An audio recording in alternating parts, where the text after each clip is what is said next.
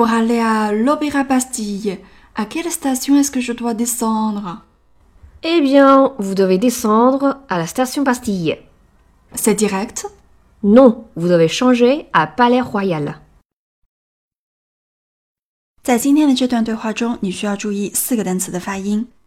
第一个，Bastille，Bastille，这个单词的难点首先在于第一个音节的 b 浊音。 要发好这个音，你必须要努力的震动你的声带。b Bastille Bastille，单词的后半部分由字母 e l l 发出 e e，所以连起来 Bastille Bastille。今天的第二个单词 descendre descendre，要注意的事项有：第一个音节的浊音 d 加上元音 a d。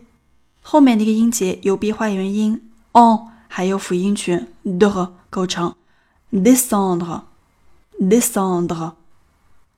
第三个单词 direct，direct，第一个音节浊音 d 以及后面的每一个字母都要发音 direct，direct。